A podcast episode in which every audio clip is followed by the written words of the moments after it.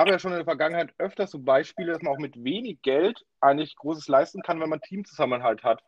Beispiel SC Freiburg, auch Augsburg hat schon tolle Saisons gespielt.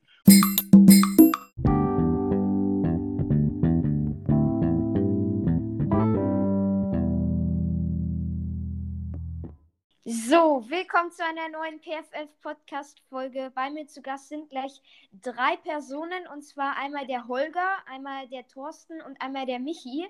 Alle waren schon mal in meinem Podcast mindestens einmal. Und äh, ich muss erstmal sagen, schön, dass das alles jetzt hier geklappt hat. Eigentlich wäre der Tim noch bei uns hier, aber der musste kurzfristig absagen. Und ähm, ja, ich würde heute mit euch einfach mal über die Saison 2020-21 äh, sprechen. Und beginnen wir doch einfach mal mit der größten Überraschung, mit dem größten Überraschungsteam und dann mit der größten Enttäuschung. Also beginnen wir mit dem Positiven. Und zwar ist das für mich ganz klar Union äh, Berlin. Und zwar spielen die jetzt, glaube ich, ihre ja, zweite ähm, Bundesliga-Saison und sie haben sich einfach jetzt schon für Europa qualifiziert. Holger, wie sind die auf einmal so erfolgreich geworden? Ja, hallo erstmal, Paul, Thorsten und Michi. Vielen Dank, dass ich heute auch dabei sein darf.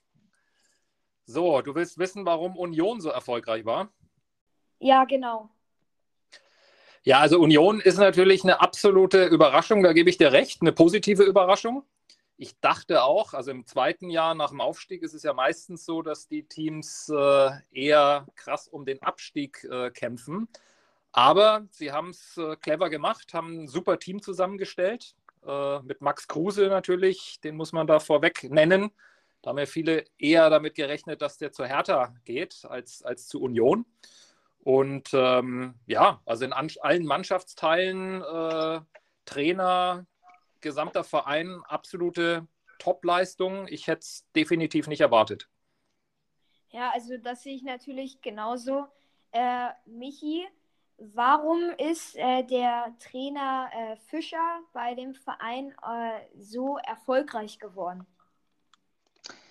Ja, es ist die Frage, ob es wirklich nur am Trainer liegt. Also ich bin der Meinung, dass es äh, das ganze, dass der ganze Verein äh, gut aufgestellt ist, also vom Vorstand über Trainerstab, ähm, Kader, ähm, natürlich das Umfeld ist auch sehr gut bei, bei Union und ähm, dass da wirklich ein gutes Miteinander ist ähm, und ja, dass, dass äh, so eine Art Aufbruchsstimmung herrscht schon seit ja, eine ganze Saison lang im Endeffekt und ähm, ja, man muss es auch einfach, also ich hatte ja schon echt ein bisschen Angst, als sie Loris, Loris Karius verpflichtet haben, ähm, der ja beim in dem Champions League-Spiel äh, zweimal gepatzt hat. Also, aber nee, gut, den haben sie ja dann zum Glück. Äh, äh, ähm, er war ja dann auch eher Ersatztorwart, war ja auch okay. Aber dann haben sie auch ähm, wirklich Spieler, die eigentlich auch gar keine so großen Namen, aber die absolute Leistungsträger sind. Marvin Friedrich, in der Abwehr, Robert Andrich im Mittelfeld, Markus Ingwarzen im Sturm. Also das, die, von denen hat man vorher jetzt auch noch nicht so viel gehört und die haben eine super Saison gespielt. Äh, welcher Spieler ist denn für dich der Beste in, in dieser Saison gewesen bei Union Berlin, Thorsten? Ja, was Miki schon gesagt hat, Friedrich fand ich sehr, sehr gut. Ähm, aber vielleicht generell nochmal zu den vermeintlich kleinen Mannschaften oder Überraschungsmannschaften Union Berlin. Es gab ja schon in der Vergangenheit öfters so Beispiele, dass man auch mit wenig Geld eigentlich Großes leisten kann, wenn man Teamzusammenhalt hat. Beispiel SC Freiburg, auch Augsburg hat schon tolle Saisons gespielt. Und das begeistert mich eigentlich immer wieder, dass man auch mit einem Teamzusammenhalt, mit so einer kleinen, feinen Mannschaft oder Verein auch Großes leisten kann. Also es muss nicht immer nur das Geld entscheidend sein. Ähm, ein Negativbeispiel haben wir gesehen, den HSV vor drei Jahren noch in der Bundesliga Geld reingepumpt ohne Ende aber nie eine richtige Mannschaft zusammengestellt, nie eine, so einen richtigen Teamzusammenhalt gehabt. Und das hat mich am meisten eigentlich begeistert bei Union Berlin, dass sie da die großen Mannschaften auch immer wieder geknackt haben und dann echt eine Top-Leistung hingestellt haben und das die ganze Saison. Und wir haben ja zusammen ein ähm, Tippspiel gehabt und ich habe jedes Mal immer gedacht, ja, jetzt kommt, jetzt kommt der Einbruch bei Union Berlin und habe immer auf den anderen Gegner gesetzt ähm, und war immer daneben gelegen. Und ähm, unterm Strich war das eine Top-Leistung über die gesamte Saison. Muss ich auf jeden Fall auch sagen. Zum Beispiel auch eine andere, andere Überraschung war ja ähm, Mainz 05. Die hatten ja nach der Hinrunde nur sieben Punkte und äh, mit Bo Svensson wurden sie dann viel besser und haben auch äh, ja, mit schon ein bisschen Abstand dann den direkten Klassenhalt geschafft. Das fand ich auch einer der größten Überraschungen. Ich dachte mir, äh, dachte mir eigentlich so, ja, die werden mit Schalke dann wahrscheinlich absteigen, aber sie haben es noch geschafft. Äh, auch eine tolle, überragende Leistung von Bo Svensson. Und kommen wir nun zu einem anderen Thema. Ihr könnt euch wahrscheinlich noch ganz genau daran erinnern. 90. Spielminute Bayern gegen Augsburg. Robert äh, Lewandowski macht das Unmögliche zum Möglichen und stellt einen neuen Bundesliga-Rekord äh, auf und überholt somit Gerd Müller, denn er hat die 41-Tore-Marke geknackt. Wahnsinn. Ich hätte niemals damit gerechnet, dass ein Spieler das nochmal knacken würde, aber äh, Robert Lewandowski ist dazu fähig. Und äh, Paul, äh, Paul sage ich jetzt schon, ich meine Holger natürlich, deine Einschätzung dazu. Warum wurde er in den letzten Jahren noch besser und noch erfolgreicher? Ja, das ist eine gute Frage, ne? warum er jetzt ausgerechnet in einem Alter, wo andere schon aufhören müssen, weil, weil sie nicht mehr so spritzig und so schnell sind, warum er so gut ist. Ja, ich glaube, er hat einfach eine Top-Einstellung, mega ehrgeizig, äh, will immer noch einen drauflegen. Und äh, ich glaube, es hat ja keiner für möglich gehalten, dass jemals dieser Gerd Müller-Rekord geknackt wird und dass er es dann auch noch in der Nachspielzeit äh, am letzten Spieltag schafft, äh, ist bezeichnend. Hätte mich zwar gefreut, wenn es irgendwie so ein geteilter Rekord gewesen wäre, aber ja, typisch Lewandowski. Da am Schluss hat er einfach nochmal eiskalt zugeschlagen und ähm, ja, absoluter Weltstar, den wir da in der Bundesliga haben. Ist er für dich der zurzeit beste Spieler ähm, überhaupt? Ja, ist immer schwierig zu sagen. Ist auch die Frage, kann man einen Mittelstürmer mit einem starken Innenverteidiger oder Torwart oder einem Linksaußen vergleichen? Aber er ist definitiv zu den ja, Top 3, Top 5 äh, zählt er allemal für mich würde ich auch sagen. Also für mich ist auch gerade sogar halt Robert Lewandowski ganz an der Spitze. Hat ja auch äh, verdient dann, glaube ich, den Ballon d'Or gewonnen. Äh, Michi, ist er auch für dich äh, der beste Spieler zurzeit? Ähm, ja, sicherlich. Also ich bin absolut kein Bayern-Fan und auch absolut kein Robert Lewandowski-Fan. Das muss ich gleich zu Anfang sagen ähm, natürlich ist es ein, eine, eine, super Leistung und auch in eine Konstanz, mit einer Konstanz trifft er da die Tore und über lange Zeit schon. Das ist schon Hut ab, aber ich, hm, ich mag halt irgendwie so seine Art nicht. Also er ist jetzt relativ viel am Meckern und auch immer mit den Schiedsrichtern am Diskutieren und versucht da immer noch mal irgendwas rauszuholen. Also ich mag halt seine Art nicht, aber gut, das ist ein anderes Thema und ja, weiß nicht, dieses Forever Gerd uh, am vor Spieltag zuvor und dann äh, dieses T-Shirt, was er dann gezeigt hat dem Publikum. Ähm, und dann einen Tag, einen Spieltag später ähm, bricht er den Rekord. Naja, also ich fand jetzt irgendwie nicht, also war jetzt nicht so mein Geschmack. Aber gut, jeder, ich weiß nicht, wie siehst du das, Thorsten? Ja, ich bin jetzt auch, du weißt es selber, ich bin auch ein Klubberer. Ähm, ich bin jetzt auch nicht unbedingt der Bayern-Fan. Ähm, Gut, in der Familie gibt es da äh, zwei Lager. Der Max, mein Sohn, der ist absoluter Bayern-Fan und hat auch das Lewandowski-Trikot. Und ich muss ihm schon recht geben, auch meinem Sohn. Lewandowski ist schon einer der, der jetzigen besten Spieler der Welt. Und man kann auch im hohen Alter wirklich noch Top-Leistung abrufen. Das sieht man bei Ronaldo, das sieht man bei Ibrahimovic, der seit, äh, seit Jahren äh, wirklich Bestmarken auflegt. Und ich glaube, Ibrahimovic ist sogar 36, 37 und Lewandowski 35. Also es ist schon eine Top-Leistung. Man muss natürlich auch noch sagen, er spielt halt an einer Mannschaft mit wirklich sehr, sehr guten Spielern, die ihn auch gut äh, mit, mit Flanken und mit Pässen beliefern. Wenn man da nur an Müller denkt, ähm, der wieder auch zur Topform gekommen ist. Da hat er natürlich Vorlagengeber, die ihm die, die Bälle auch sehr, sehr, sehr gut vorlegen und er muss sein, seine, seine langen Haxen eigentlich nur reinhalten.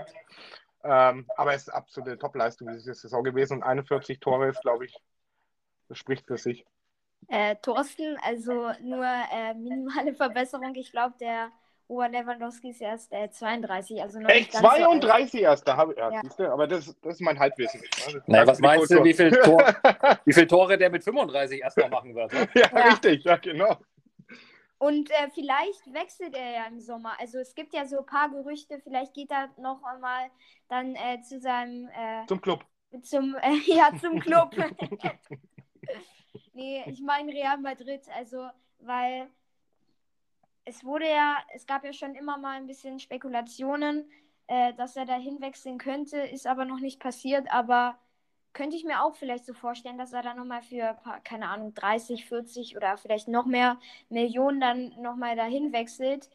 Und ähm, ich, was ich halt an ihm so bewundere, ist halt, dass er mit ja, über 30 Jahren fast nie verletzt ist. Also zum Beispiel Ibrahimovic, ähm, der ist ja dann schon relativ oft verletzt. Okay, er ist mhm. jetzt auch nochmal sieben Jahre älter, aber in seinem Alter sind manche Spieler äh, die Hälfte der Saison nur verletzt und er halt fast gar nicht. Und äh, das bewundere ich einfach. Und man muss ja sagen, er konnte ja nicht mal jedes Spiel spielen auch und hat trotzdem diesen äh, Rekord gebrochen. Also zwei Fakten, äh, die mich umhauen. Und äh, ich würde dann gerne zum nächsten Thema kommen. Ich habe ja ganz am Anfang gesagt, beginnen wir mit dem Positiven. Und äh, nun kommen wir aber leider zum Negativen auch, denn Werder Bremen steigt nach elf Punkten Vorsprung am 24. Spieltag auf den Relegationsplatz doch noch direkt ab. Wie konnte das passieren, Holger? Tja, das ist eine gute Frage. Ich meine, es ist ja schon oft passiert. Ich erinnere mich auch mal an Eintracht Frankfurt mit Christoph Daum, die dann auch, glaube ich, in, in der Rückrunde, weiß ich nicht, ganz wenige Punkte geholt haben und äh, abgestiegen sind. Ähm, ja, also wenn du elf Punkte Vorsprung hast und eigentlich schon fast äh, gefühlt den, den Nicht-Abstieg feierst, äh, ganz früh in der Saison und dann doch noch am Ende direkt absteigst, dann muss einiges zusammenlaufen. Und äh, ja, das ist einfach so eine Negativspirale, die dann, glaube ich, irgendwann einsetzt. Irgendwann hast du kein Selbstbewusstsein mehr und äh, triffst die einfachsten Dinger nicht mehr, die du äh, blind machen würdest, wenn es bei dir läuft. Äh, anders ist das nicht zu erklären, aber das ist natürlich eine riesengroße Enttäuschung gewesen, was da bei Werder passiert ist. Mm, wenn, also du hast ja gerade schon angesprochen, äh, mit dem Tore schießen. Man muss ja nur Davy Selke ansprechen, würde ich was sagen. Ja. Und ähm, Thorsten, hätte man den äh, Trainer Florian Kohfeldt vielleicht schon früher entlassen müssen? Naja, wie, wie gesagt, bis zum 24. Spieltag, elf Punkte Vorsprung. Da war alles im Lot. Ähm, aber was Holger auch schon gesagt hat, das ist halt eine mentale Geschichte. Ähm, ich glaube, die waren sich zu sicher. Dann kommt der Leichtsinn und dann kommt die Spirale. Und dann, wenn dieser Negativ Negativtrend da ist, dann, ähm, was Holger auch gesagt hat, dann triffst du die einfachsten Dinge nicht und dann wirst du immer unsicher, immer unsicher. Die Punkte oder Punktevorsprung schmilzt und schmilzt und schmilzt und irgendwann, ja, da wird es enge. Und ja, es gibt oft ja ähm, die Möglichkeit oder in der Vergangenheit bei anderen Vereinen, da hat es geholfen, den Trainer zu wechseln. In dem Fall hätte ich, glaube ich, auch den Impuls irgendwann gesetzt, ein paar Tage davor oder ein paar Spieltage vor Ende. Ich glaube, den Schaf haben sie dann auf dem letzten Spieltag nochmal eingesetzt, das war zu spät. Ähm, vielleicht vier Tage davor hätte, oder vier Spieltage davor hätten sie noch eine Option gehabt oder noch Möglichkeiten dazu, dass der Schaf hier noch mal die, das Ruder rumreißt. Ähm, aber das kam schon oft vor. Ich glaube, der, der Club hatte auch so mal eine Saison. Erste, erste Saisonhälfte war sehr gut und dann sicherer äh, Punktevorsprung gehabt und dann auch am letzten Spieltag noch abgestiegen, obwohl es sicher war. Das war das, glaube ich, das, das legendäre Spiel, wo Frankfurt und Frankfurt 5-1 gewonnen hat und um, ging es dann, glaube ich, um ein Tor, Tor, Tordifferenz. Und da war der Club weg und Bremen hat es diesmal auch so getroffen. Ähm, Und in beiden Fällen hat äh, Frank Baumann eine große Rolle gespielt. Ne? ja, richtig, richtig, Holger. Stimmt, ja. ja. Aber es ist tragisch für Bremen, weil ähm, finanziell sind sie nicht gut aufgestellt. Ähm, das trifft den Verein, Verein ist, glaube ich, sehr, sehr hart. Ich, ich freue mich eigentlich, ähm, weil die zweite Liga sehr, sehr interessant wird mit Schalke, Werder Bremen und vielen anderen tollen Traditionsvereinen. Also hat auch was Gutes, aber für Bremen, glaube ich, an sich ist das schon ein, eine kleine, oder eine kleine Katastrophe, nicht eine große Katastrophe, finanziell und sportlich. Ja, und du hast ja jetzt gerade schon angesprochen, dass die zweite Liga immer extremer wird. Das heißt, es ist ja sozusagen die B-Variante von der Super League.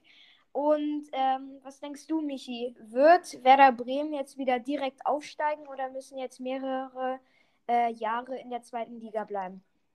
Da, da, lege ich mich ziemlich klar fest, dass sie längere Zeit in der zweiten Liga bleiben werden. Da ist einfach zu viel ja, schon zu viel ähm, verpasst worden bei Werder Bremen. Ich glaube, da ist auch zu lange festgehalten worden an, an, dem, an den Leuten wie Frank Baumann, Florian Kofeld.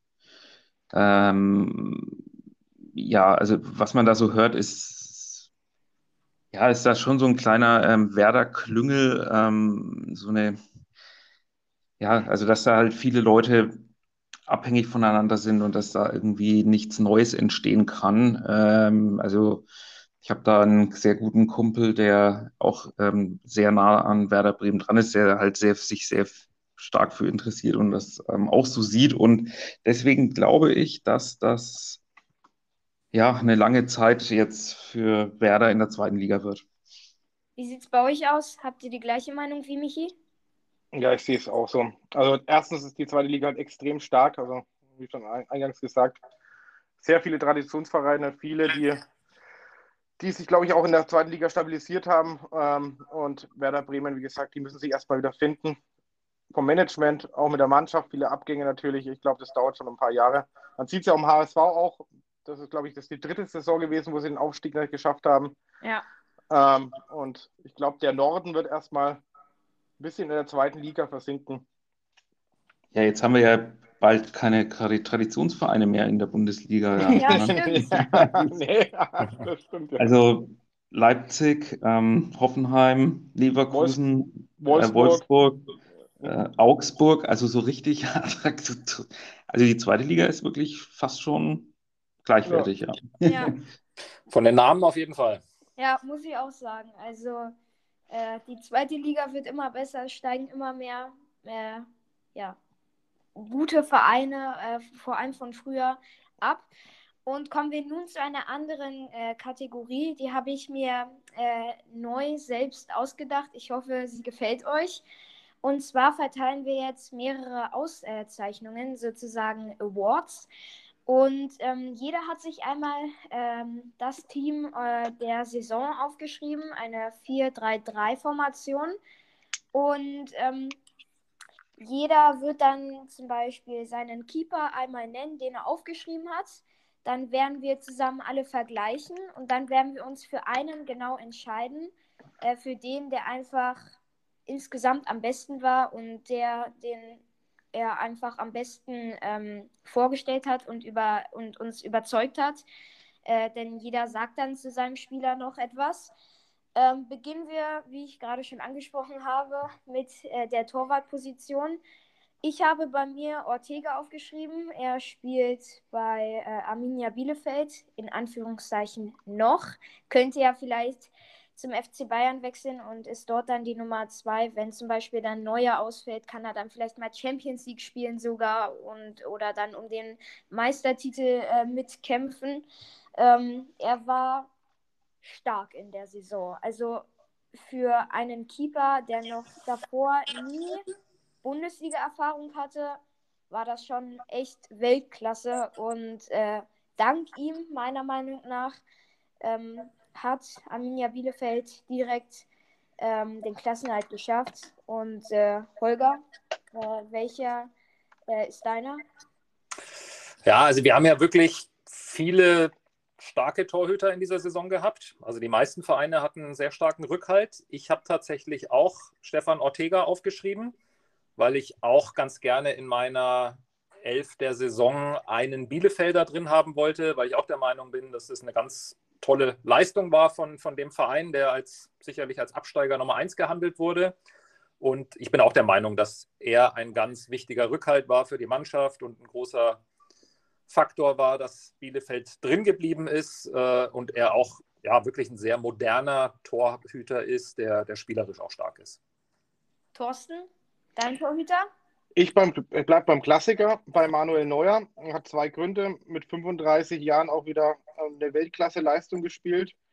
Weltklasse-Saison. Und ähm, was für mich ähm, ja der Faktor ist und das schon über Jahre oder ja, er ist eigentlich derjenige oder der Torhüter, der das Torwartspiel ähm, revolutioniert hat. Also er ist eigentlich der mitspielende Torhüter und da haben sich sehr viele ja, junge Torhüter an ihm orientiert. Und ähm, ich fand jetzt auch wieder die Saison, dass er sich nochmal gesteigert hat, ähm, sich in EM-Form gespielt hat. Und für mich ist tatsächlich Manuel Neuer dieses Jahr auch wieder mein Torhüter des Jahres. Und äh, Michi, hast du ähm, einen anderen Torhüter als Ortega oder Neuer oder doch eher einen von den beiden? Hm, nee, also ich habe jetzt äh, mich für Kuhn Castells entschieden. Ähm, ja, also der hat bei VfL Wolfsburg eine, wirklich eine sehr konstante Leistung gebracht und ähm, hat ja, ich meine, man sieht es auch an den Gegentoren. Wolfsburg hat die zweitwenigsten Gegentore äh, in der Bundesliga letzte Saison äh, kassiert und ja, der ähm, ist ein toller Rückhalt und nicht umsonst spielt Wolfsburg Champions League ähm, nächste Saison. Ich glaube ja sogar, dass der einen neuen äh, Rekord aufgestellt hat. Und zwar hat er doch irgendwie sieben Spiele hintereinander kein Gegentor bekommen. Stimmt das oder liege ich falsch? Ich meine da auch etwas mitbekommen zu haben. Ich weiß nicht, vielleicht kann da jemand von in der Runde noch was Genaues zu sagen. Also gut möglich. Ich weiß es auch nicht genau, aber es kann sein. Ich meine auch irgendwas sowas gehört zu haben. Ja, ja also ich glaube, es waren sieben Spiele. Ähm, ich bin mir aber nicht zu 100% sicher. Machen wir aber weiter mit den ähm, Außenverteidigern, mit dem Rechtsverteidiger. Ähm, Michi, wen hast du dort? Ähm, also als Rechtsverteidiger, ähm, jetzt muss ich gerade nochmal ehrlich gesagt äh, gestehen, ich habe jetzt den Marvin Friedrich als Verteidiger gewählt. Ob der jetzt rechts spielt, bin ich mir jetzt gar nicht sicher, aber wir hatten ja das Thema schon vorher, ähm, dass ja Union die Überraschungsmannschaft der Saison ist und äh, Marvin Friedrich eine absolute Säule in dieser Mannschaft darstellt.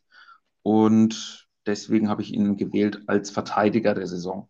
Ja, alles gut. Also man muss ja sagen, ähm, manche Teams spielen ja mit einer Dreierkette und da gibt es dann keinen richtigen Außenverteidiger. Also sieht das natürlich. Ich habe Riedle Baku aufgeschrieben. Vom VfL Wolfsburg kam ja von Mainz hat mit der U21 die äh, EM gewonnen, äh, war dort ein entscheidender Faktor, hat eigentlich fast immer gespielt äh, für den VfL Wolfsburg. Ähm, war davor auch unter dem Radar, äh, also ich kannte ihn davor auch noch nicht. Und ähm, ja, tolle Entwicklung äh, vom Deutschen, wird vielleicht ja irgendwann mal auch dann in der A äh, Mannschaft spielen, äh, bei der deutschen Nationalmannschaft. Und der ist mein ähm, Rechtsverteidiger der Saison. Thorsten, ähm, welcher Spieler ist deiner? Ich habe es gerne so geclustert auf Rechtsverteidiger, Linksverteidiger. Ich habe vier Verteidiger, die, die für mich ähm, sehr stark waren oder meine Favoriten in der Saison waren. Das ist einmal ähm, oder die beiden von Leipzig, äh, Marcel Halstenberg und Lukas Klostermann. Ähm, sind ja auch für die Nationalmannschaft nominiert worden, war einfach eine Bank für Leipzig auch und haben auch deren, deren Erfolg vorangetrieben diese Saison. Ähm, dann absolut auch ein ganz klarer Favorit von mir ist der Christian Günther von SC Freiburg. Bin eh ein Fan von Freiburg auch, also was die seit Jahren für Spiele entwickeln und was sie mit wenig Geld leisten. Das ist mega und Christian Günther ist auf jeden Fall ein Leistungsträger und auch Nationalspieler. Und was mich sehr freut, weil ich ein großer Fan von ihm bin, ist Mats Hummels. der bei Dortmund auch wieder eine klasse Saison gespielt hat, auch wieder äh, reaktiviert worden ist von Jogi Löw und auch im Testspiel jetzt ähm, gegen, jetzt muss ich mir helfen, gegen Lettland. Lettland, ja. Ja, jetzt habe ich es, ich wollte schon Dänemark sagen. Lettland ähm, auch, eine, auch eine gute Leistung gezeigt hat und auch die, die Abwehr einfach wieder als Leader zusammenhält. Bin gespannt, was, ähm, was die Europameisterschaft bringt mit Mats Hummels, aber absoluter Fan von ihm und ähm, absolut verdient, dass er wieder in der Nationalmannschaft spielt. Ja, muss ich auch sagen. Also absolut verdient. Er blüht wieder auf äh, in Dortmund. Jetzt hast du alle deine Verteidiger genannt. Waren es jetzt drei oder vier? Das waren vier. Zwei von Leipzig, einer von Freiburg ja. und, Genau. und äh, Mats Hummels von Dortmund. Okay, den einen habe ich jetzt vergessen. Äh, dann, Holger, nenn uns doch auch gleich äh, alle deine Verteidiger. Genau, da habe ich, also in der Innenverteidigung habe ich mich für Upamecano und äh, Mats Hummels entschieden. Also Tapsoba habe ich auch noch drüber nachgedacht von, von Leverkusen, der war auch recht stark. Und äh, außen habe ich jetzt äh, Angelino genommen von, äh, von Leipzig. Mhm. Und äh, gut, ich habe jetzt Kostic äh, aufgeschrieben, wobei der wahrscheinlich eher im Mittelfeld anzusiedeln ist. Ja. Und ich glaube, er spielt auch links, genauso wie Angelino. Aber auf jeden Fall wollte ich Kostic unbedingt auch in der Elf drin haben, weil der auch eine ganz starke Saison gespielt hat. Verstehe ich absolut, also äh, kein, kein Problem. Und ähm, dann äh, ver ähm, vollständige ich auch noch meine ähm, Verteidiger. Äh, ich habe ja Baku aufgeschrieben. Äh, dann habe ich noch Lacroix von, äh, vom VfL Wolfsburg. Äh, auch eine ganz starke Entwicklung. Könnte ja vielleicht auch zum BVB wechseln oder vielleicht auch zu RB Leipzig. Mal schauen, aber der kostet ganz schön viel. Ich glaube 30 Millionen. Und ähm, der kam ja im letzten Sommer von einem Z- äh, Zweitligisten aus der französischen Liga. Und äh, den hatte ich auch noch nicht auf dem Schirm davor. Äh, und kommen wir nun noch zum nächsten bei mir und zwar zu Mats Hummels. Den habe ich auch aufgeschrieben. Ähm, ja, er wurde jetzt auch von Jogi Löw nochmal nominiert für die EM 2020. Da komme ich immer durcheinander, weil sie wird ja eigentlich 2021 ausgetragen, aber sollte eigentlich äh, 2020 stattfinden. Ähm, ja, er war Stammspieler bei, äh, beim BVB, hat immer äh, solide gespielt, äh, sehr gut, er gesagt. Und deswegen gehört er auch dazu. Und dann Linksverteidiger ist bei mir Guerrero vom BVB. Ich wollte eigentlich auch Angelino raufschreiben, ähm, aber der gefiel mir eigentlich nur in der Hinrunde. Also in der Rückrunde hat er ein bisschen abgebaut. Und dann habe ich einfach Guerrero aufgeschrieben, weil der war in der Hinrunde und in der Rückrunde eigentlich sehr stark. Und meiner Meinung nach ist er auch unter dem Radar. Eigentlich müsste der längst schon bei Top-Teams wie, keine Ahnung, vielleicht Manchester United oder äh, Chelsea spielen oder Man City oder so. Also in dem sehe ich eigentlich sehr, sehr viel Potenzial. Aber ist er jetzt auch schon 27 oder 28? Also ist, ist auch ein, einer der besten äh, Linksverteidiger, eher gesagt, zurzeit der beste, sonst hätte ich ihn ja nicht aufgeschrieben. Und äh, Michi, du äh, vollendest natürlich jetzt auch noch kurz deine Innenverteidigung, beziehungsweise eher gesagt Verteidigung einfach nur. Paul, ich habe mich auf den Verteidiger der Saison konzentriert und ähm, das ist für mich der Marvin Friedrich. Ich muss ganz ehrlich gestehen, dass ich jetzt die gesamte Abwehrkette leider nicht äh, parat habe. Aber ich denke, wir haben ja jetzt auch schon einige Namen genannt und äh, ja, ich denke, wir können vielleicht auch äh, zum nächsten Mannschaftsteil übergehen. Okay, also damit ich das jetzt richtig verstanden habe, du hast jetzt äh, einmal zu den Verteidigern einen Spieler aufgeschrieben, dann einmal zu den Mittelfeldspielern und zu, dem, äh, zu den Stürmern auch halt immer nur einen. Genau, ich habe immer einen, also praktisch der, der wirklich absolut herausgestochen ist, den habe ich aufgeschrieben, ja. Okay, kein Problem. Dann machen wir weiter mit dem Mittelfeld. Ähm, wir nennen jetzt immer unsere ganzen Spieler schon. Äh, ich würde einfach mal beginnen. Äh, ich habe Dahut aufgeschrieben vom BVB.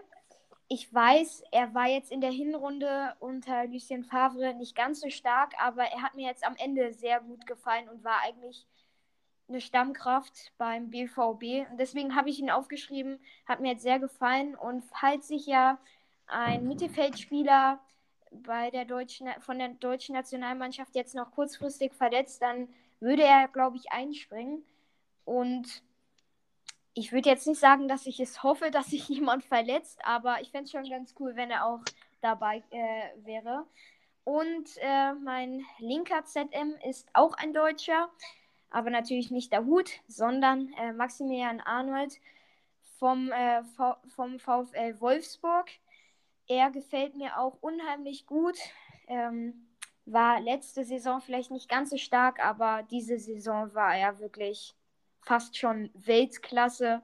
Und ähm, ja, dank ihm mit vielleicht so Castells oder äh, Wechost sind sie am Ende dann äh, auf dem Champions League Platz gelandet, auf dem vierten. Und er hat einen tollen Fuß, er kann ja, tolle äh, Vorlagen geben oder hat, hat auch, kann tolle Freistöße machen oder Ecken. Also alles Mögliche und ähm, ich fände es auch mal cool, wenn er dann irgendwann ähm, für die deutsche Nationalmannschaft spielen würde. Und mein dritter deutscher Spieler äh, ist der Thomas Müller im Mittelfeld. Er ist jetzt mein zentraler offensiver Mittelfeldspieler. Ja, ich muss eigentlich jetzt, glaube ich, nicht so viel zu ihm sagen er ist ein toller Spieler, hat mal wieder äh, super viele Vorlagen gegeben.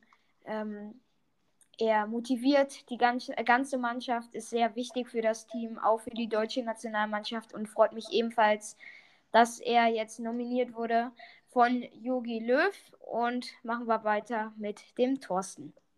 Da kann ich mich gleich mal anschließen. Also ich habe auch ganz klar Thomas Müller bei mir im Mittelfeld als Favoriten, als als mein Spieler der Saison. Der überragt auch im Mittelfeld jetzt alle meine Nennungen, Nominierungen, weil was du schon gesagt hast, Paul, er ist einfach ein Mannschaftsspieler, der will immer gewinnen, der gibt nie auf, der kämpft, der rennt. Ähm, und ich finde ihn menschlich auch einfach auf dem Boden geblieben. Ist einfach ein toller Kerl. Müller einfach top. Dann habe ich noch im Mittelfeld Kimmich, ähm, auch überragend. Mittlerweile den kannst du überall einsetzen, ob, ob hinten an der Abwehr, Innenverteidiger oder im Mittelfeld auf der 6 oder auf der 8. Also ähm, Kimmich ist ähm, eine Mega-Entwicklung, wird auch in der Nationalmannschaft, da kommst du einfach nicht mehr ähm, an ihm vorbei.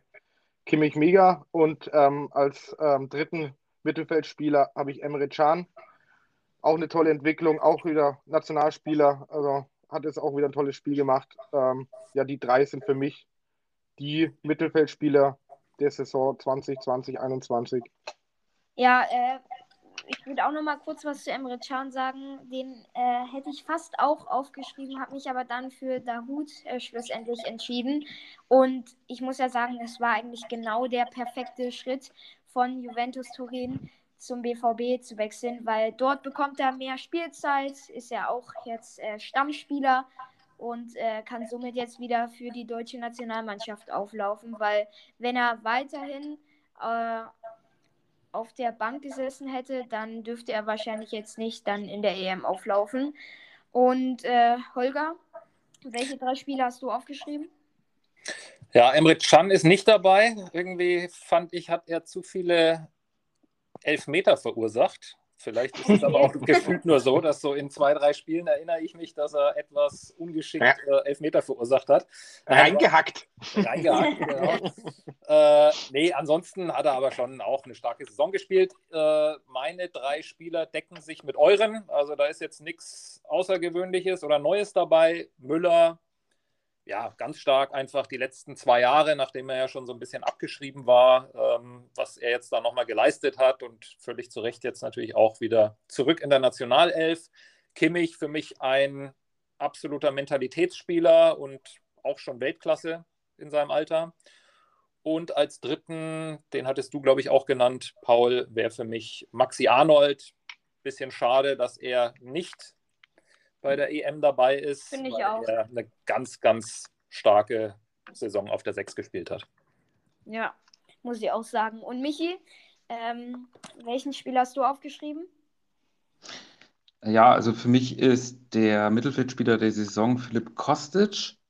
Ähm, ja, also sicherlich gibt es, ihr habt ja gerade einige Namen genannt, da gibt es vielleicht ähm, auch wirklich, ähm, es ist schwer, da einen Spieler herauszunehmen und auf ein Podest zu stellen, aber das ist für mich der Kostic, weil der das schon über Jahre lang schon auch eine gute Performance abliefert und ähm, auch, äh, ja, ich habe mal so ein bisschen Statistik äh, gewälzt. Der hat einen ziemlich guten, äh, eine ziemlich gute Kicker-Durchschnittsnote und ist auch ähm, zum Spieler des Monats im März in der Bundesliga ausgezeichnet worden. Also das ist für mich der Spieler der Saison im Mittelfeld. Ja, also das heißt dann bestimmt auch, auch etwas. Und kommen wir nun noch äh, zu den Stürmern. Äh, ich beginne einfach mal wieder, würde ich sagen. Ich habe drei Mittelstürmer aufgeschrieben, also habe jetzt keine Flügelspieler äh, mir notiert. Ich hoffe, äh, das ist jetzt nicht ganz so schlimm. Äh, wahrscheinlich könnt ihr, es, äh, könnt ihr es euch schon denken. Ich habe einmal Lewandowski, André Silva und Erling Haaland aufgeschrieben. Ich glaube, dazu muss ich nicht viel sagen. Sie haben einfach sehr, sehr viele Tore. Erling Braut, bitteschön. Nein, alles gut. War nur ein kleiner Spaß am Rande. äh, vor allem Silva hat mich überrascht. Mit dem habe ich jetzt nicht so unbedingt gerechnet. Mit Holland und Lewandowski eher schon. Und das sind meine drei Stürmer.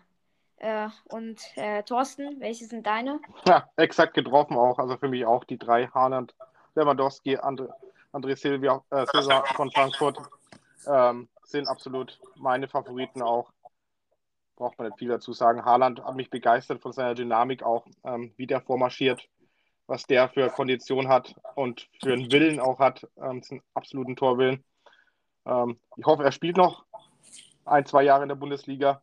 Ist auf, auf jeden Fall eine Bereicherung. Lewandowski hat man schon eingangs behandelt. Ähm, absolute Weltklasse mit 41 Toren und Silva hat auch eine Mega-Saison gespielt. Also die drei top. Äh, ich muss ja auch sagen, vielleicht einen, den ich auch noch aufgeschrieben hätte, und das ist Kalajdzic, weil der hat auch eine überragende Saison gespielt, weil davor war ja der VfB in der zweiten Liga unterwegs und dort hat er, glaube ich, nur vier Spiele oder fünf Spiele absolviert. Und nach so wenig Spielzeit hat er auf einmal so äh, ja, krass performt. Also äh, das ist auch ein Spieler, äh, den man natürlich äh, nicht vergessen darf. Und Holger, hast du auch die drei Spieler genannt, äh, die wir aufgeschrieben haben? Ja, wenig kreativ. Ich habe auch die drei. Ich meine, die haben einfach auch mit Abstand die meisten ja. Tore geschossen. Als äh, Ersatzstürmer könnte man noch Vogt Wichhorst äh, nennen. Der hat auch eine super Saison gespielt, auch sehr viele Tore gemacht. Ähm, ja, aber das deckt sich mit euren so, so Michi. Und äh, welchen Stürmer hast du noch aufgeschrieben? Ist es Robert Lewandowski? nee, also den nee. kann ich schon allein aus ähm, emotionalen Gründen nicht aufschreiben, aber egal. ähm, nee, für mich, aber es deckt sich ja, es ist ja wirklich interessant, dass ihr ähm, da alle drei die gleichen Namen habt und ähm, ich habe auch einen von den dreien ausgewählt als Spieler der Saison und das ist der André Silva, weil ähm, ja, also das ist irgendwie auch so die Entdeckung der, ja gut, ich meine, der hat ja vorher, glaube ich, auch schon bei also schon bei renommierten Vereinen in, in Europa gespielt, aber ähm, ja, für die Bundesliga eine absolute Bereicherung, ja. Ja, also das muss ich auch sagen und ich hoffe, dass er noch lange äh, bei der Eintracht spielen wird. Ähm, ja, wird auf jeden Fall spannend, ob er noch bleiben wird. Also es gibt ja Spekulationen, dass er vielleicht zu Man United geht, aber gut, das sind ja nur Spekulationen zum Glück und nur Gerüchte. Ähm, ja, dann haben wir jetzt äh, das Team fertig. Ich habe jetzt ganz vergessen, dass wir nach jeder Position einmal abstimmen, äh, welchen Spieler wir davon über, am überzeugendsten finden. Ich würde das jetzt einmal kurz im Schnelldurchlauf machen. Äh, also im Tor wurde einmal Ortega genannt, einmal Neuer und einmal äh, der Castells, glaube ich. Ähm, ich würde einfach mal sagen, jeder stimmt jetzt einmal ab. Oder wie wollen wir das machen? Ja, das können wir gerne so machen. Okay, gut. Dann als erstes äh, Ortega. Also ihr müsst euch wahrscheinlich dann äh, müsst auch wahrscheinlich dann eure Meinung ein bisschen ändern. Äh, Ortega. Also ich bin auf jeden Fall dafür. Ja, genau. Äh, wer ist noch dafür?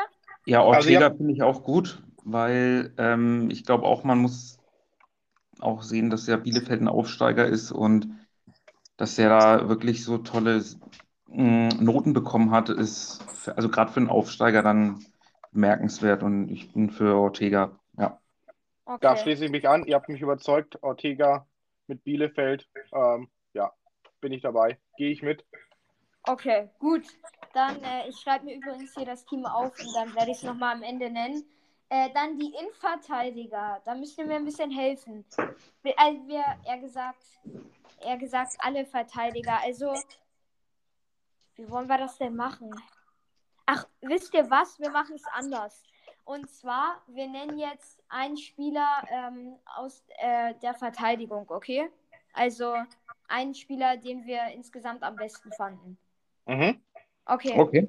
Ähm, jeder nennt jetzt kurz seinen äh, von seinen Vieren, außer halt Michi. Mats, den Hummels, Mats. Okay. Ich, äh, ich nehme ähm, Baku. Ich nehme Baku. Holger? Ja, ich würde auch Hummels sagen, der hat echt überzeugt die Saison. Okay. Und Michi? War Marvin Ja, ich Friedrich bin natürlich bei dem Marvin Friedrich als raus. Also da sind wir uns nicht so ganz einer Meinung. Aber ich würde mal sagen, äh, ich schließe mich dann ähm, Holger und Thorsten an. Also dann schreiben wir mal Hummels auf. Ist okay? Den, den Mats Hummels, ja, Okay. das kann man durchgehen lassen, denke ich. kann, man do, kann man durchwinken.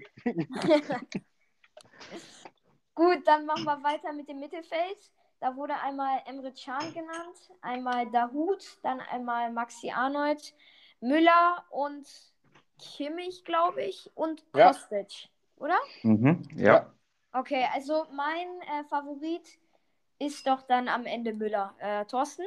Ja, auch meiner, absolut. Müller. Okay. äh, Holger? Ja, klar, habe ich auch aufgeschrieben, wobei Kostic finde ich auch ganz, ganz stark. Also das, der, der ist knapp dahinter, sagen wir es mal so. Okay, also. Okay, und. äh, Dann, dann müsste es eigentlich der Thomas Müller werden, ja. Okay. Also nur Thomas Müller oder vielleicht Thomas Müller äh, äh, Schrägstrich äh, noch Kostic. Ich glaube, du, also ich, ich würde persönlich mich auf einen festlegen. Okay, dann machen wir Müller. Insgesamt äh, hat er dann einfach mehr Stimmen bekommen. So, und noch den Stürmer. Äh, also, ich würde ja eigentlich Silva sagen, aber mit der Leistung. Ja, komm, ich, ich muss leider äh, Robert Lewandowski sagen. Also, ich bin jetzt auch nicht der größte Fan von ihm, aber er hat einfach am meisten Tore geschossen, würde ich mal sagen. Äh, Holger? Ja, das ist unstrittig, äh, dass er die meisten Tore geschossen hat. Objektiv betrachtet ist er der beste und kompletteste Mittelstürmer mit Abstand von, von allen. Aber klar, Haaland ist die Zukunft. Ähm, der kann da voll in seine Fußstapfen, glaube ich, gehen. Aber in der Saison war es Lewandowski. Auf jeden Fall. Äh, Michi, äh, welchen Spieler nimmst du? Ich glaube, es ist dann nicht Robert Lewandowski, oder? Ach Nee. ja, hast ja schon gesagt, ist das Silva. Ja, das zieht sich wie ein roter Faden durch den Podcast. Ähm, ich sehe es dann, okay, ich gehe dann für die Zukunft, für, für, für die ähm, Zukunft, ähm, was Holger gerade gesagt hat, äh, Erling Braut Haaland. Erling Braut Holland, okay. Und äh, Thorsten, deine Stimme entscheidet jetzt. Nimmst du Haaland oder doch dann Robert Lewandowski? Dann gehe ich auch als Klubberer auf den Haaland. Und Lewandowski zieht einen, den kürzer. Nee, Haaland ist für mich ähm, schon auch die, der Favorit. Auch wenn Lewandowski 41 Tore geschossen hat, äh, hat mich Haaland mehr begeistert. Okay, gut, dann ist das Gleichstand. Was machen wir denn jetzt da jetzt? Ja, dann nehmen wir den Haaland. Also, Ja, okay. sonst ist, Für- ist zu langweilig. Lewandowski ist zu langweilig. Okay, für die Zukunft. Okay, dann schreiben wir den Mhm. Holland auf.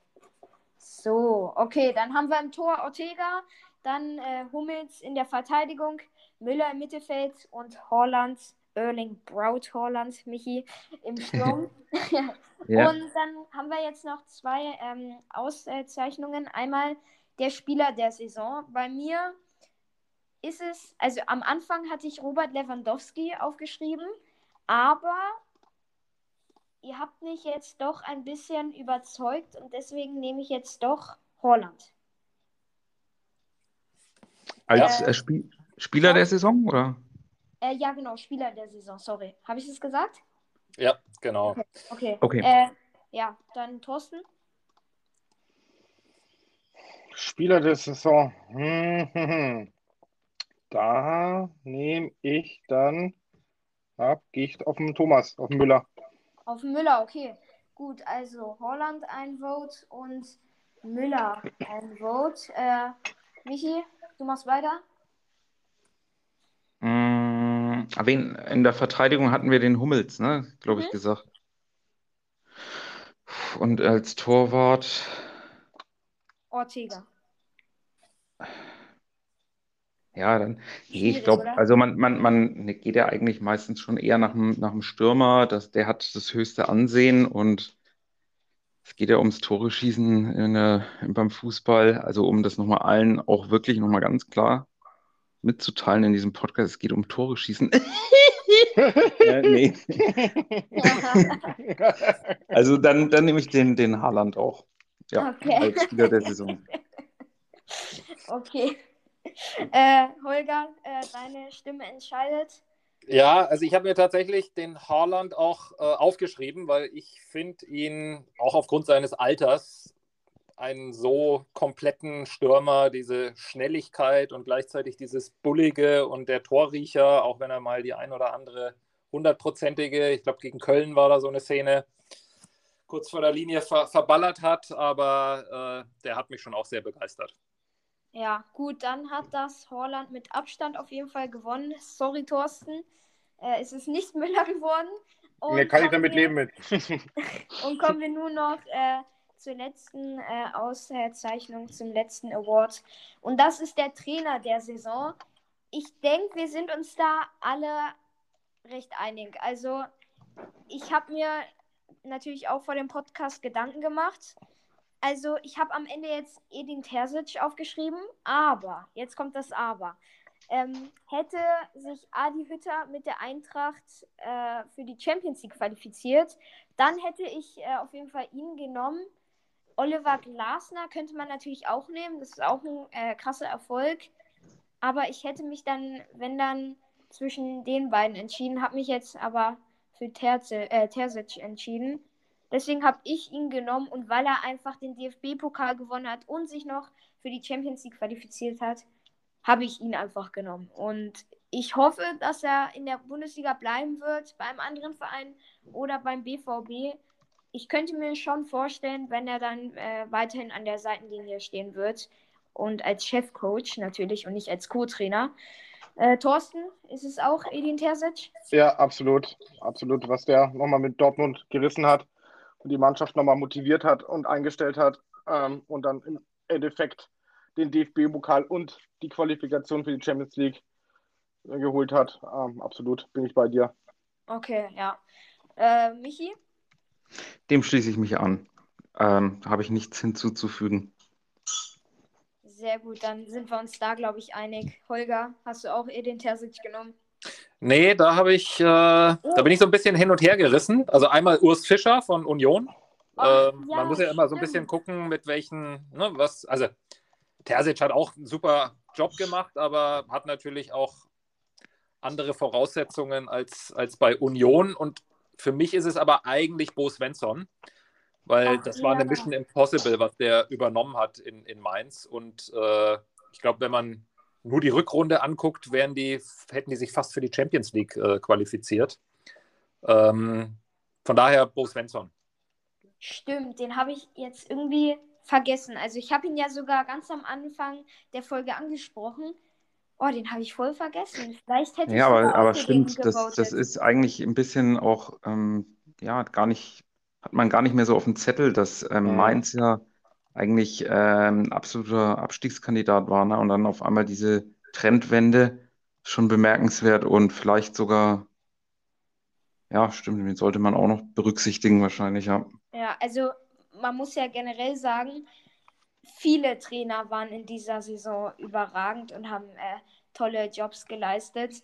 Und ähm, man muss sich halt dann wirklich für einen entscheiden, aber man könnte bestimmt, äh, keine Ahnung, vier oder fünf nennen. Zum Beispiel auch äh, Pellegrino, Pellegrino Matarazzo, glaube ich, vom VfB Stuttgart. Oder auch Oliver Glas, äh, Glasner und jetzt halt Edin Terzic, Urs Fischer, Bo Svensson. Ähm, wen gibt es denn da noch so? Puh, äh, Adi Hütter muss man ja auch eigentlich sagen. Äh, Julian Nagelsmann. Ja, oder Christian, Christian Streich als absolute Legende, ne? Das stimmt auch. Äh, ja, stimmt, schon, stimmt, ja. Der ist ja auch jetzt schon eine halbe Ewigkeit beim ähm, SC Freiburg. Äh, man muss ja auch erstmal ähm, Vizemeister werden. Also äh, Julian Nagelsmann fand ich auch insgesamt eine äh, gute Saison. Klar, am Ende lief es dann nicht mehr ganz so gut, als es die Bekanntgabe gab, dass er nächste Saison dann an der Seitenlinie beim FC Bayern stehen wird. Und äh, ja, das war's dann, glaube ich, jetzt mit der Folge. Also ich kann jetzt noch mal kurz einfach alle Spieler nennen. Also im Tor Ortega, in der Verteidigung Kummels, Mittelfeld Müller, Sturm Holland. Insgesamt der Spieler der Saison ist äh, Holland und der Trainer der Saison ist dann am Ende Edin Terzic geworden. Das ist natürlich nur unsere Meinung. Ihr könnt natürlich eine andere haben. Falls ihr, äh, ihr sie mir gerne erzählen möchtet, dann könnt ihr mir gerne schreiben oder eine Sprachnachricht aufnehmen. Und wie immer haben meine Gäste und nicht Gast ähm, das letzte Wort. Ich würde mal sagen, Holger, Thorsten und zum Schluss Michi. Ja, vielen Dank. Hat, hat Spaß gemacht. Äh, schön, dass wir in der Runde es geschafft haben. Und äh, ich habe eine letzte Frage an dich, Paul. Klar, gerne. Wer wird deiner Meinung nach in der nächsten Saison deutscher Meister? Ich hoffe es natürlich, dass es ein anderer Verein wird. Hm. Aber hm. leider wird es, glaube ich, wieder der FC Bayern zum zehnten Mal in Serie. Das habe ich befürchtet. Ja. ja, aber ich wünsche es mir natürlich, dass es dann vielleicht endlich mal wieder der BVB oder auch RB Leipzig wird. Äh, ja, müssen wir einfach mal schauen, aber natürlich äh, Bayern ist der Favorit. Ja. Dann, äh, wer war jetzt? Thorsten, glaube ich. ja, auch. Hat mir, mega, hat mir auch mega Spaß wieder gemacht. Danke nochmal für die Einladung. War eine coole Runde mit euch allen. Ähm, und ich schaue nächstes Jahr zweite Liga. Bundesliga ist mir Wumpe, wird ihr wieder Bayernmeister. Die zweite Liga ist die neue erste Liga. Also in einem Jahr treffen wir uns und machen dann die Elf der zweiten Liga, ne? Genau. ja. Dann. Äh, ja. Ja, vielen Dank, Paul, ähm, das, äh, für die Einladung und auch in der Runde zum Abschluss der Saison, dass äh, nochmal dieser Podcast zu, zustande kam mit in dieser äh, Konstellation. Und ähm, ja, also ich fand jetzt dein, ähm, deine Podcast-Serie total interessant. Ähm, besonders die ähm, Folgen mit dem Spielerberater und dem Kaderplaner. Also weiter so und vielleicht hört man sich dann auch in zur EM oder zur neuen Saison. Auf jeden Fall. Also ich fand auch die Konstellation äh, mega, hat mir auch wirklich sehr, sehr viel Spaß gemacht und das können wir auch gerne wiederholen. Vielleicht wird es ja so eine kleine Tradition und wir werden es dann äh, nächste Saison vielleicht wieder machen in einem Jahr. Und äh, an alle Zuhörer, ich höre auf jeden Fall nicht auf. Ich werde weitermachen. Ich werde auch nächste Saison nach jedem Spieltag berichten. Das war's jetzt von der Folge. Ich wünsche euch noch einen schönen Abend oder einen schönen Tag. Kommt halt drauf an, wann ihr es anhört. Und bis dahin. Ciao.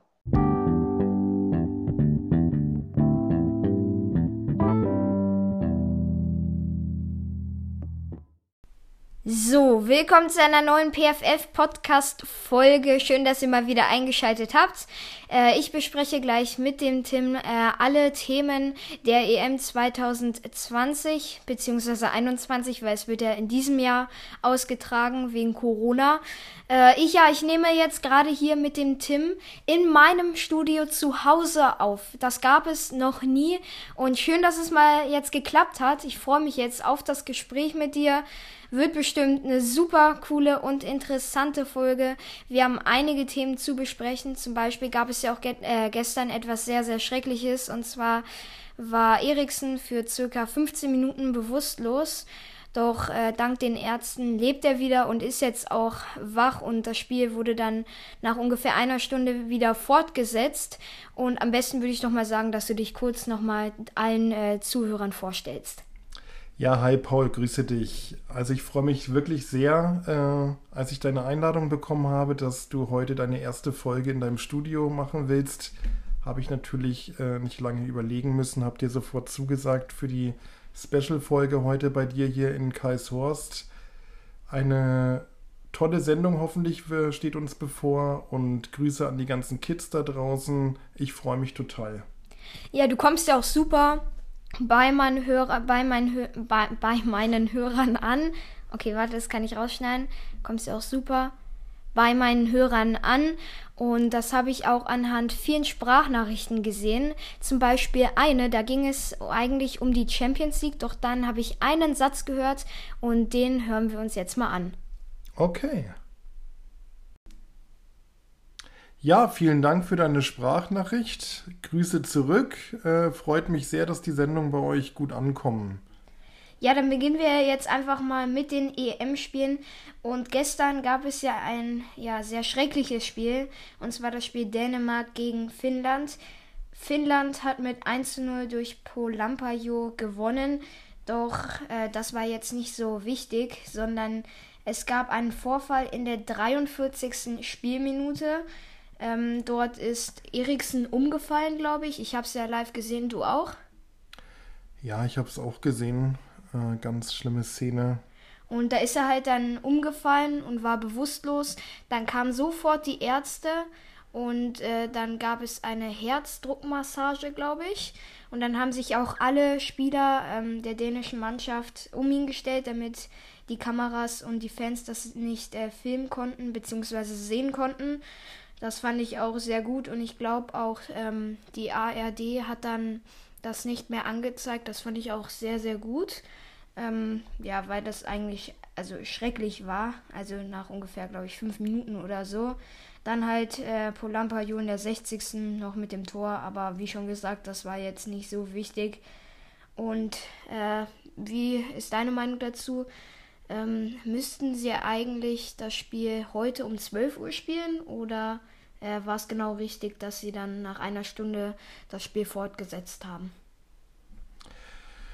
Ja, schwierige Frage. Also meine persönliche Meinung ist, dass nach so einem Vorfall kann so ein Spiel nicht weitergeführt werden. Also die Szenen, die haben mich auch wirklich äh, sehr mitgenommen, gerade da als die Dänemark-Spieler um den Spieler einen Kreis gebildet haben und dabei geweint haben. Und man hat auch an einigen Bildern dann gesehen, wie da die Herzdruckmassage ausgeübt wurde.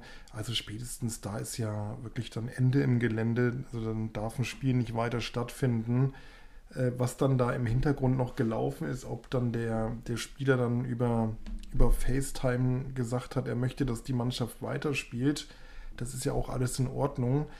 Aber ähm, da muss meiner Meinung nach dann die UEFA auch eingreifen und sagen, ähm, das Spiel wird am nächsten Tag ausgetragen, denn die Spieler sind ja auch so emotional geladen, die können das ja auch dann gar nicht beurteilen. Äh, wie will denn ein Spieler, der noch eine Stunde vorher geweint hat und gesehen hat, da geht es für den Mitspieler um, um Leben und Tod, wie will denn dann so ein, ein Spieler noch das Spiel dann später gestalten?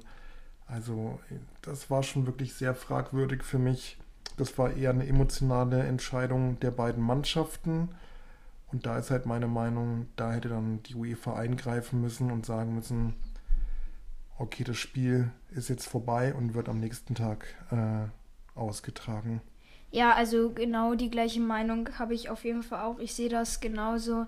Also für mich auch äh, unmöglich eigentlich, dass die dann das nach einer Stunde fortsetzen. Es war ja dann so, dass die fünf Minuten dann noch gespielt haben, die ähm, erste äh, Halbzeit. Dann gab es fünf Minuten Pause und dann ähm, haben die halt die zweite Halbzeit noch gespielt irgendwie war mir dann klar, dass Dänemark verlieren wird, weil nach so einer Szene geht das eigentlich gar nicht. Und dann, das hat man dann, glaube ich, auch. In welcher Minute war das nochmal? Ich glaube, ja, in der 74. Minute hat ja dann Höyberg oder so, ich weiß nicht genau, wie man den ausspricht, von den Spurs, hat dann auch den Elfmeter verschossen. Äh, ja, also für mich war das auch eine schreckliche Szene. Ich habe auch sehr mitgezittert. Ich hatte auch kurz wirklich sehr, sehr Angst, aber als es dann den Daumen hoch gab von den Ärzten, war ich auf jeden Fall beruhigt und da habe ich ja auch dann äh, mehrere Minuten mitgezittert und war auch sehr äh, emotional. Für mich dann gab es äh, noch ein Spiel davor, Wales gegen die Schweiz. Das habe ich jetzt nicht gesehen. Ich glaube, du auch nicht. Das habe ich auch nicht gesehen, nee. Ja, ja also das ging 1-1 aus. Ähm, ja, zwei Teams, äh, die jetzt eh wahrscheinlich nicht äh, dann am Ende den Titel gewinnen werden. Also ja, Embolo äh, in der 49. Minute mit dem 1 zu 0, also den kennen wir ja von Gladbach in der Bundesliga und Moore in der 74. für Wales.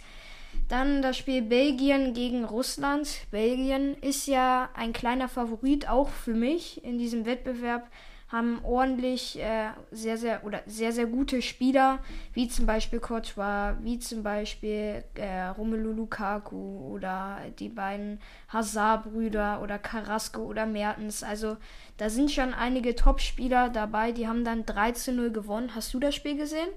Ich habe das Spiel gesehen, äh, war für mich ein deutlicher Klassenunterschied. Ähm, die Belgier, die zweite Halbzeit war also für mich jetzt als Fußballfan zum Anschauen nicht mehr so schön. Die, die Belgier wollten nicht mehr groß was machen und die Russen konnten überhaupt nicht. Und dann ist zum Glück noch das 3 zu 0 gefallen. Das war dann, glaube ich, die einzige gefährliche Szene noch in der zweiten Halbzeit. Ein wunderschöner Pass aus dem Mittelfeld in die Spitze und dann Lukaku eiskalt reingemacht, das Ding. Ja, Belgien ist äh, sicherlich eine sehr gute Mannschaft. Ähm, für mich persönlich aber sicherlich kein Titelkandidat dieses Jahr.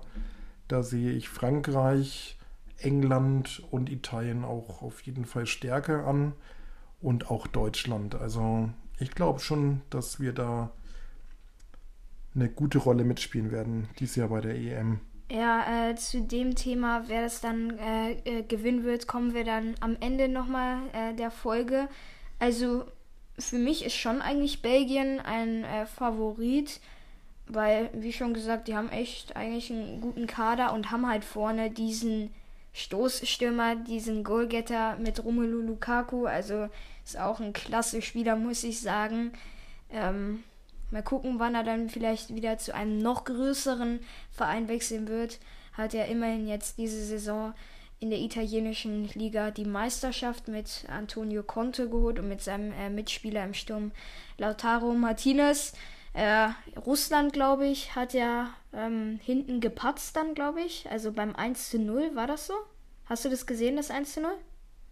Ja, das war ein war ein Patzer, aber ich habe jetzt die Szene auch gar nicht mehr so richtig in Erinnerung.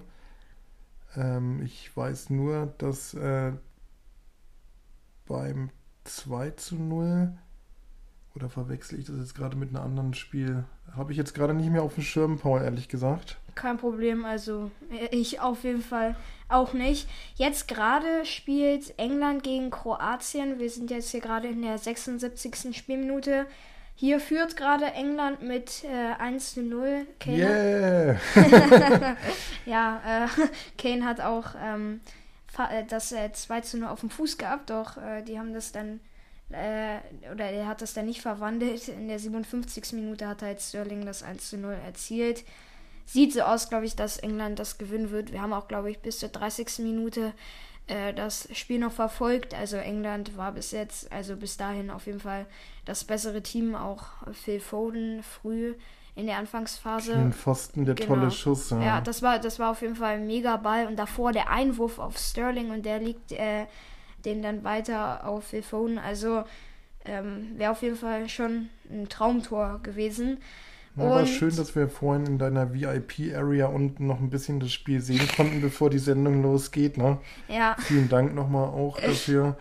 Und ja, die Engländer, die sind, also ich mag die Engländer ungemein. Also ich finde die Fans klasse.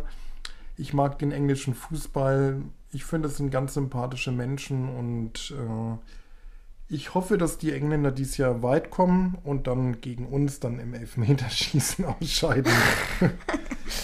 ja ich finde auch, dass sie wirklich eigentlich äh, einen sehr tollen Fußball äh, spielen. Und dann kommen wir jetzt noch zum letzten Thema, das wir heute besprechen werden. Und zwar, wer wird am Ende die EM gewinnen? Und da haben uns auch zwei Jungs eine Sprachnachricht geschickt und die hören wir uns jetzt gerne einmal an.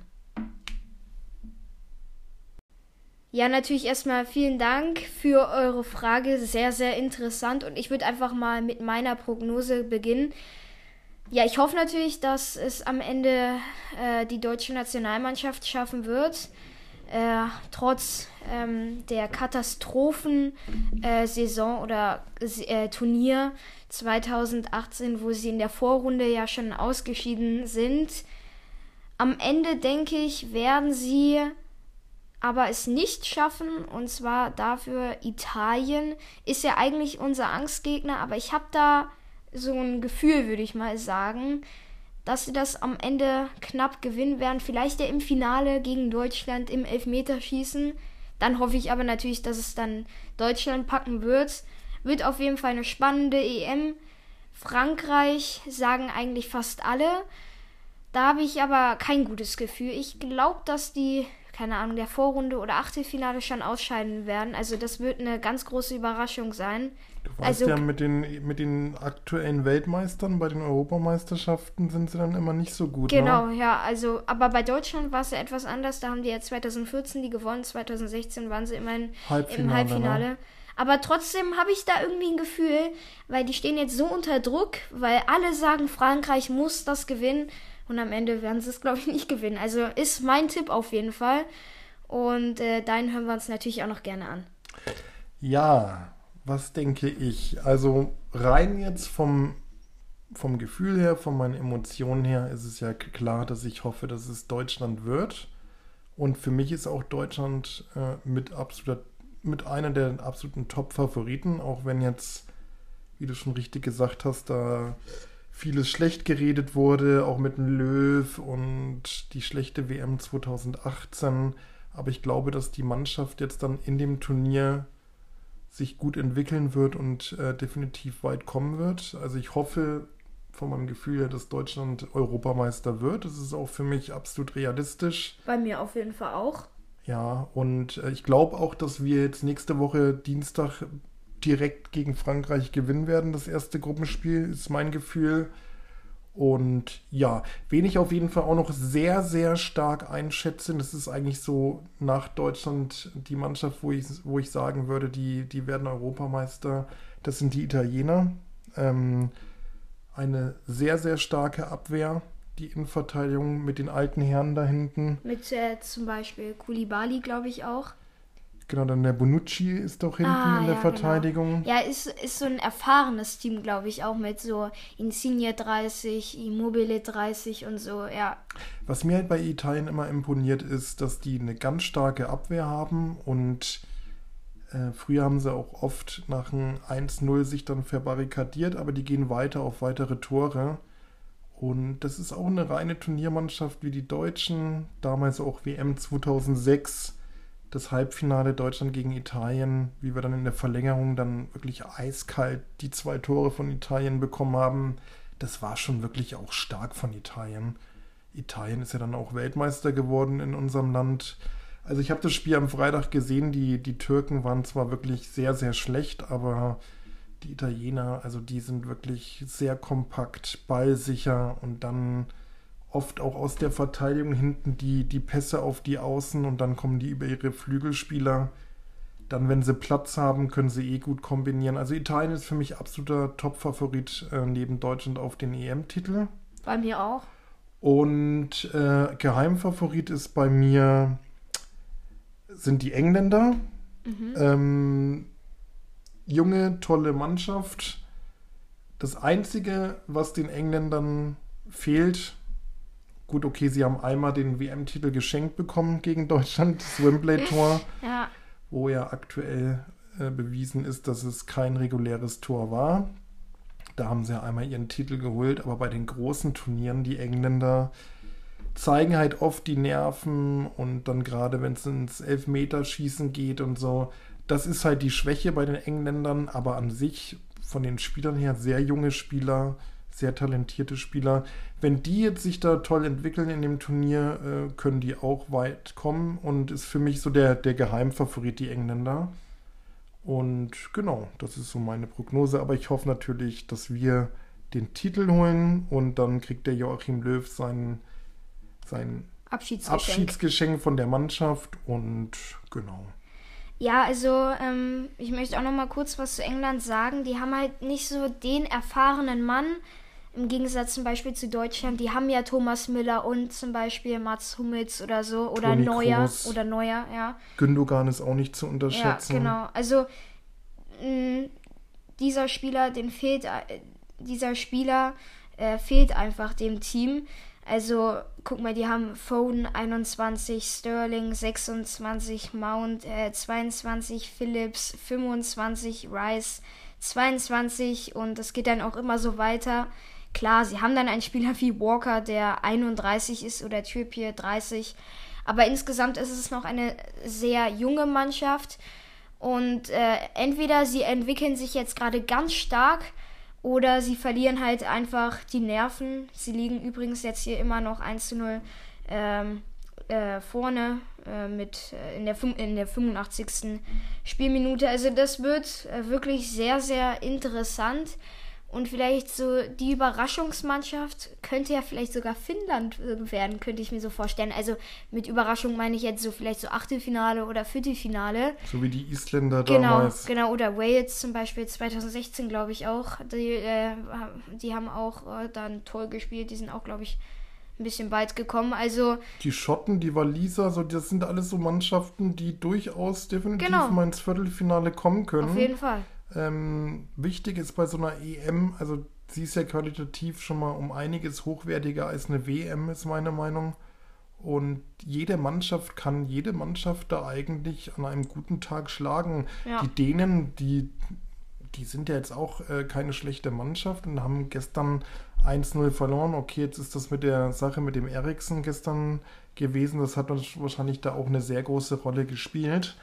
Aber die, äh, die Finnen sind jetzt zum ersten Mal bei der EM dabei und haben die Dänen geschlagen. Klar, das ist eine Überraschung. Ne? Mhm. Ja, also es war eine Premiere und. Äh, Nordmazedonien zum Beispiel haben, Stimmt, ja. Haben ja auch die Deutschen geschlagen im Freundschaft. Nee, nicht Freundschaftsspiel, sondern Qualifikationsspiel, glaube ich. und das Spiel habe ich angeschaut, Ich auch. glaube mit dir zusammen und da haben die ja wirklich sehr, sehr stark gespielt, die Ja, Nordmazedonier. also Respekt auf jeden Fall, Weil ja. da auch dann wieder alle gesagt haben, ja, wie kann sowas passieren, dass Deutschland da verliert? Aber ich muss da ehrlich sagen, die Nordmazedonier haben so gut gespielt. Ja. Das war eine ganz verdiente Niederlage. Ja, wir haben uns auch gar keine Chancen herausgespielt, außer dieser eine Elfmeter. Also war auf jeden Fall auch wirklich äh, sehr verdient. Ähm, ja, das war's dann, glaube ich, jetzt eigentlich schon. Ach, und unsere holländischen Freunde haben wir ganz vergessen, Paul, ne?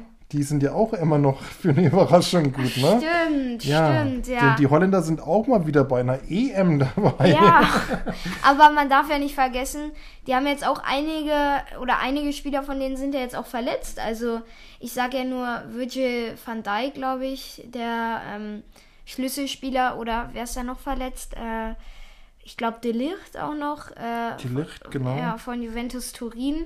Ähm, welche sind da noch verletzt? Ah ja, Sillison, der Keeper, die Nummer 1, ist auch verletzt.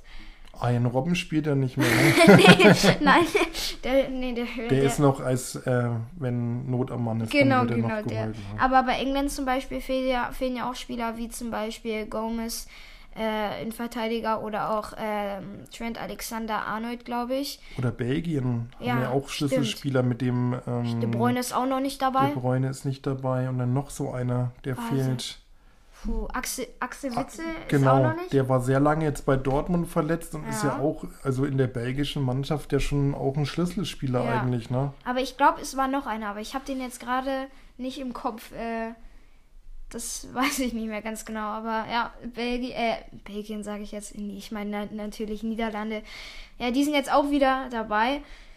Ja, also die spielen ja auch jetzt um 21 Uhr äh, heute gegen die Ukraine. Da Ähm, freue ich mich drauf. Freue ich mich auch Spiel. schon, ja. Also müssen sie auf jeden Fall gewinnen. Also, ähm, Wobei ich auch, also Österreich, Nordmazedonien, das ist auch ein Spiel, was Ja. mich sehr interessiert. ja, auf also, jeden Fall. Ja, also Nordmazedonien haben ja gesehen, dass sie vorstellen. gewinnen können. Und äh, Österreich, unser Nachbarland, die haben ja auch einige Spieler aus der Bundesliga, zum Beispiel äh, Kalajdzic oder äh, Alaba ähm, oder zum Beispiel Zoller, ne? ja oder Schlager, also vom VfL Wolfsburg. Also die haben einige Spieler aus der Bundesliga, die schon bei Top-Teams spielen. Wird eine super EM. Also ich freue mich einfach schon ähm, jetzt dann auf die Deutschlandspiele auch. Ich hoffe, dass sie weit kommen auf die Abende dann um 21 Uhr am Dienstag spielen die ja dann gegen Frankreich. Danach werde ich dann bestimmt auch berichten, vielleicht mit dem Tim, vielleicht alleine, vielleicht mit einem anderen Gast. Mal sehen. Ja, das war's dann jetzt äh, wirklich von der Folge. Ich habe ja gerade schon den Satz begonnen, doch dann äh, ähm, gab es ja noch ein Thema mit der Niederlande. War super cool, war sehr interessant mit dir. Schön mal äh, deine Meinung zu hören zu dem Thema Eriksen auch. Also nicht Eriksen, sondern halt, ähm, ob das Spiel halt, äh, also dass das Spiel halt äh, weitergepfiffen wurde. warte, schneide ich raus, warte. Ähm, Fortgesetzt wurde. ja, warte. Und schön auch mal einfach äh, deine Meinung zu hören. Ähm, ach Mann, warte, warte, äh, warte. Warte. Cool auch mal halt eine Meinung, eine andere Meinung, eher gesagt, zu hören. Ähm, was soll ich da sagen? Ja, boah, das ist doch jetzt der Abschluss. Ja, warte, was soll ich da sagen? Kann ich jetzt nicht mal, muss jetzt selber durch. Okay, warte. Schön auch mal ähm, eine andere Meinung äh, zu hören. Oder schön mal eine andere Meinung zum Thema ähm, ähm, Spielfortsetzung bei dem Spiel Dänemark gegen Dings da äh, zu hören. Okay, das sage ich jetzt so, warte. Kannst du das alles so wieder Ja, ja, ja. Und auch schön mal eine andere Meinung zum Thema Spielfortsetzung bei dem Spiel Dänemark gegen Finnland zu hören. Das war's jetzt mit der Folge. War mal wieder cool, dass ihr eingeschaltet habt und wir hören uns demnächst wieder. Ciao. Macht's gut, ciao.